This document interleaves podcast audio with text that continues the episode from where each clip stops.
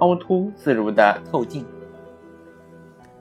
玻璃制成的凸透镜、凹透镜是两种形状不同的透镜，中间厚，边缘薄，是凸透镜，能把物体放大；凹透镜的边缘薄，中间厚，能把物体缩小。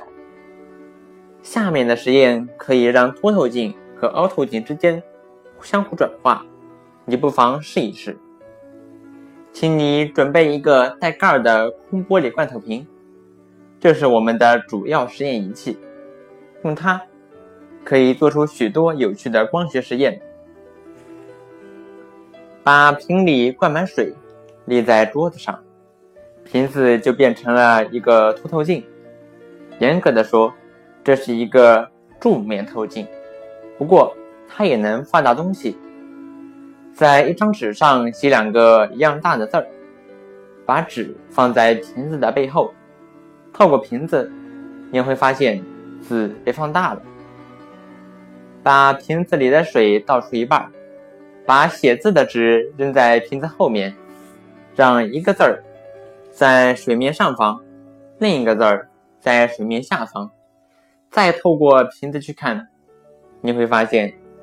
有水的那一个字儿被放大了，而另一个字儿没有放大。你能解释这种现象吗？瓶子向外凸的时候，形状没有变，为什么没有水的一半瓶子失去了放大能力呢？如果把瓶子的盖儿拧紧，躺着放在桌子上，从上往下看。还可以做一个改变凸透镜放大率的实验，你会发现瓶子里的水越多，凸透镜的放大率越高。下面的实验就更有趣了：把一个有字儿的塑料包装纸放在水盆底面，然后把拧紧了瓶盖的空罐头瓶完全按在水盆里。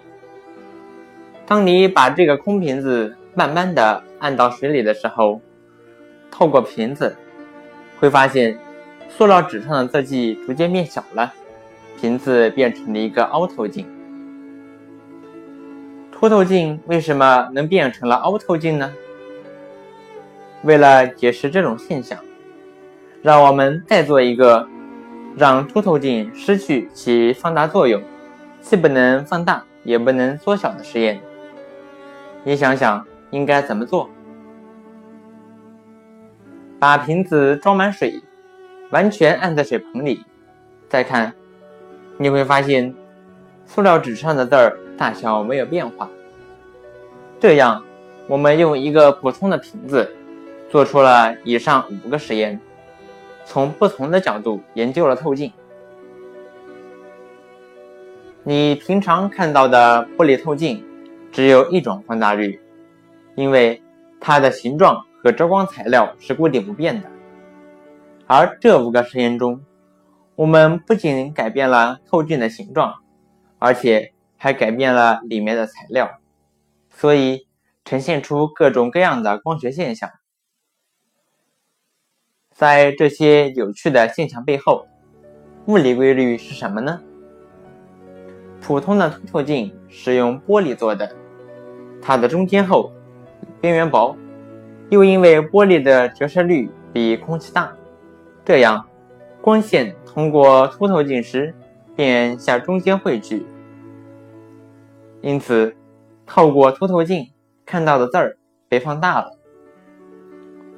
水的折射率比空气大，所以盛水的瓶子和玻璃凸透镜一样，也是一个放大镜。放躺的瓶子。里面盛的水不一样多，相当于透镜的形状在变。水放的越多，透镜就越厚，汇集作用就越强，放大的倍数也越大。这说明凸透镜的放大率与透镜的形状有关。空瓶子内外都是空气，折射率一样，光线透过它时并不会发生折射。因此，空瓶子没有放大作用。装满了水的瓶子完全浸在水中，失去放大作用，也是由于内外物质的折射率一样的原因。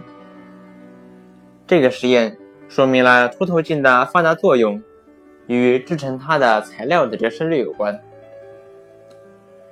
当当我们把一个空瓶子按到水里，瓶子的形状虽然是向外凸的，但是由于瓶内的空气比瓶外水的折射率小，光线的折射情况刚好相反，对光束起发散作用。因为对光的折射作用与在空气中的玻璃凹透镜一样，所以看到的东西被缩小了。